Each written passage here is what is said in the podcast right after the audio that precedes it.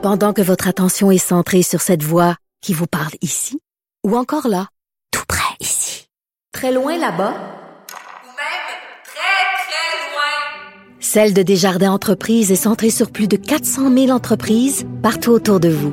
Depuis plus de 120 ans, nos équipes dédiées accompagnent les entrepreneurs d'ici à chaque étape pour qu'ils puissent rester centrés sur ce qui compte, la croissance de leur entreprise.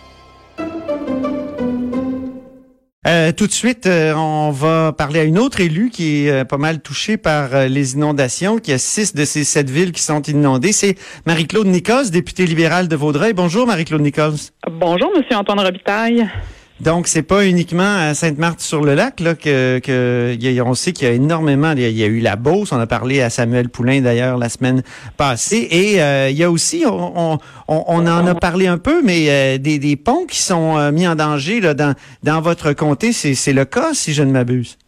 Oui, en fait, dans le, comté de Vaudreuil, on a deux ponts là, qui nous relient à l'île de Montréal. On se trouve être le premier comté là, à l'ouest de Montréal. Donc, on a le pont de l'île aux Tourtes, l'autoroute 40, là, qui nous relie à la ville de Vaudreuil-Dorion, puis le pont Galipo, qui est euh, l'autoroute 20 là, qui nous relie à l'île Perrault. Présentement, c'est le ben, les deux ponts sont sous surveillance, euh, sous haute surveillance.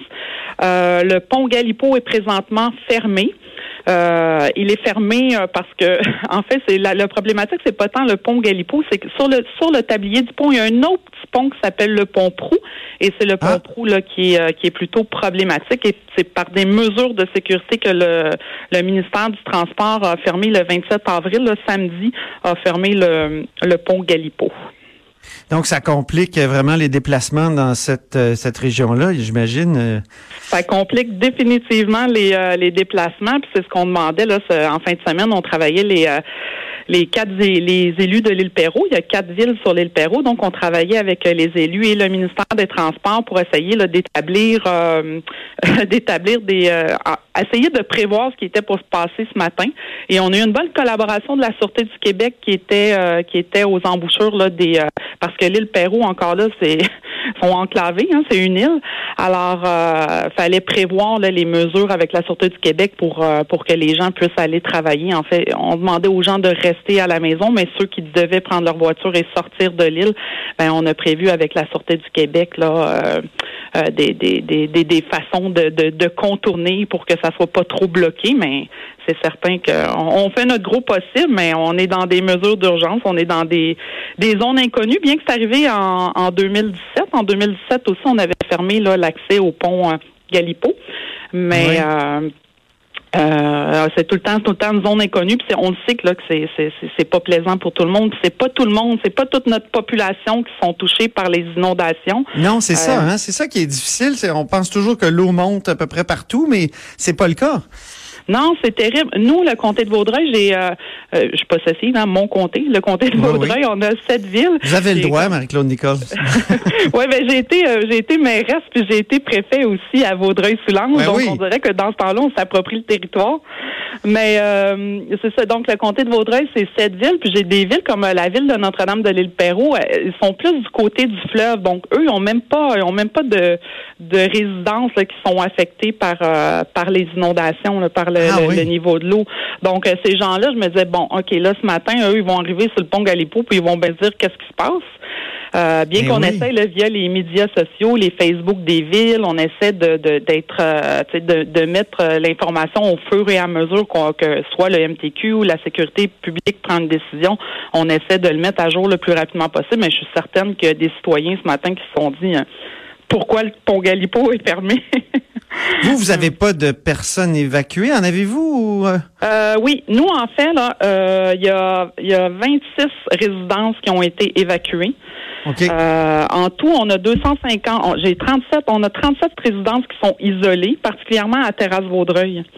Et en tout, on a 250, 250 résidences qui sont touchées par les inondations. On en avait, si on compare, j'aime pas ça faire ça, là, mais si on ah, compare avec 2017 2017, on avait 295 euh, 295 résidences là, dans le comté de Vaudreuil qui avaient été touchées donc, par euh, Donc, c'est beaucoup moins qu'en 2017. Là, ça, ça, se passe mieux, dans le fond. Euh, si je comprends. oui, on a plus des, on a plus, Ouais, on a plus d'évacuation, mais en fait, c'est parce que ce qui est compliqué à accomplir, c'est parce qu'on compile souvent là, les dossiers. Donc, il y en a qui sont touchés, mais qui sont ils sont pas nécessairement allés voir la MRC ou qui sont pas nécessairement venus nous voir encore. Donc, on on n'a pas, euh, tu sais, c'est les données, si on pourrait dire. Euh, euh, sont molles un peu. Ouais, c'est ça. sont, sont pas super euh, c'est pas les c'est les données à jour mais sont euh, comment je dirais sont pas répertoriées encore euh, comme 2017 évidemment là. Mais Hier, hier à Terrasse Vaudreuil, j'étais avec la Sûreté du Québec, puis on a fait le recensement dans les maisons. On est allé cogner là, porte à porte, voir s'il y a des gens qui étaient justement évacués, qui en avaient pas informé, soit la sécurité civile ou ou la Sûreté du Québec. Et euh, c'est vraiment euh, c'est vraiment triste, là. C'est un sentiment d'impuissance quand on voit ces ah, gens-là. Épouvantable, hein?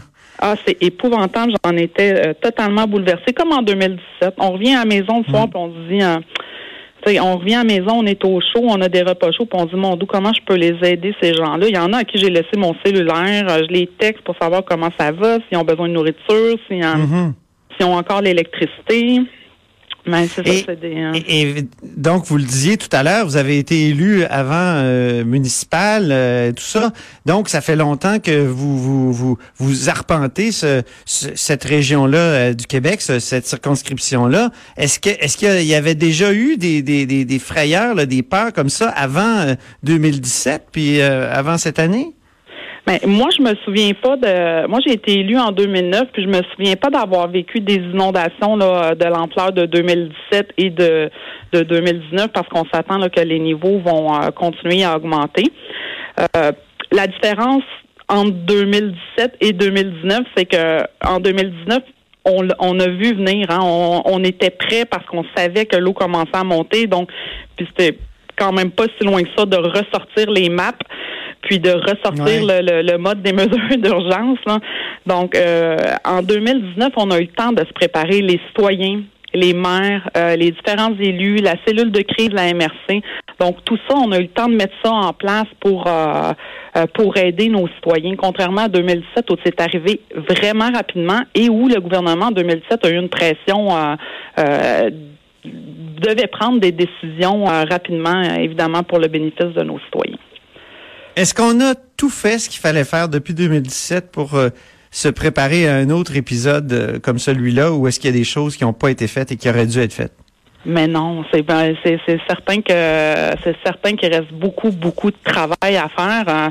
C'est pas beaucoup euh, c'est pas beaucoup de temps. Hein. 2017 à 2019 là, je pense qu'on a je pense que même les citoyens, il y a beaucoup de citoyens qui avaient même pas terminé leur rénovation. Euh, beaucoup de citoyens, euh, je parlais avec des intervenants psychosociaux qui sont sur le terrain qui nous disaient ben nous on a un citoyen là, ça fait un mois là qu'on a terminé la thérapie, puis là il, il retombe dans les dans oh, dans la ah période des inondations. Ouais, puis le cerveau, hein, c'est comme une petite éponge, les émotions négatives, comme ça, on dirait que l'eau monte, puis euh, c'est tout de suite les effets négatifs qui reviennent à la, qui refont surface. Donc, il y a des citoyens qui, c'est ça, ils sont pas encore sortis de hmm. l'étape de 2017. Puis là, on voit la crue des eaux 2019 qui, qui arrive, mais euh, ceci dit, il reste beaucoup de travail à faire. Euh, principalement la cartographie.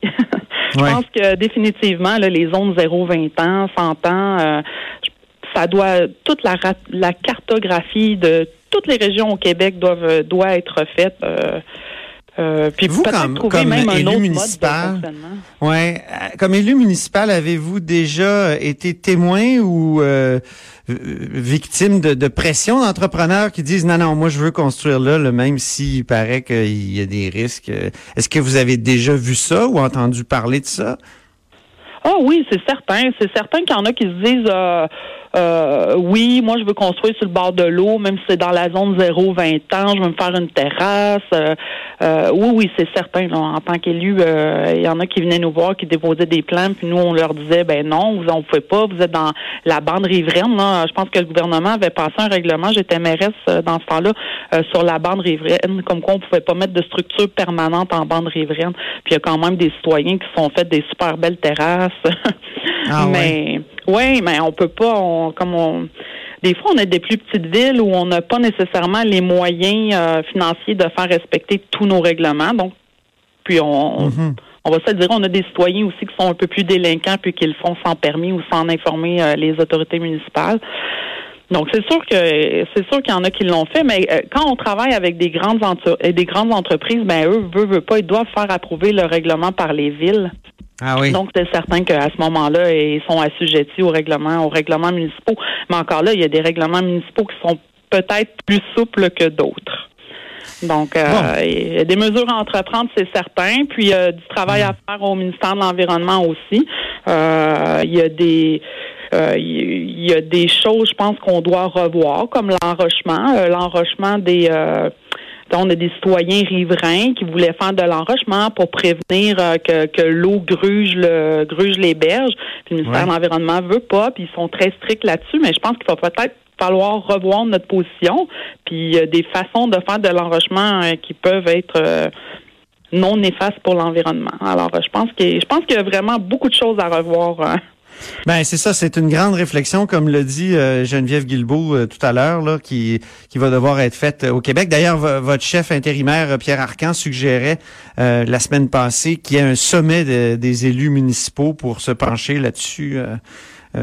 Donc, ben, je crois vraiment que les élus municipaux, c'est les bonnes personnes.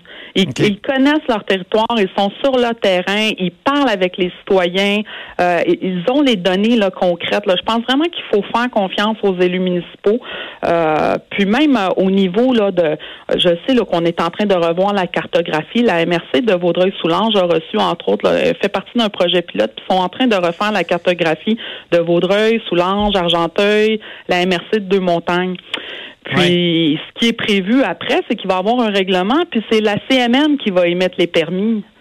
Mais encore là, est-ce que ben, j'ai une belle collaboration avec euh, la ministre des Affaires municipales, Mme Laforêt, puisque je lui disais, ben, je pense vraiment que les élus municipaux sont les meilleures personnes pour, euh, ben, pas, pas l'élu en tant que tel, mais la municipalité peut émettre le permis, elle connaît, elle connaît son territoire. Donc, euh, mhm. ben, merci beaucoup, Marie-Claude Nichols. On en reparlera sûrement. Il y a plein de choses euh, à explorer, plein de, de, pistes, puis une grande réflexion à faire pour euh, se prémunir contre des prochaines, des prochains épisodes comme ceux-là.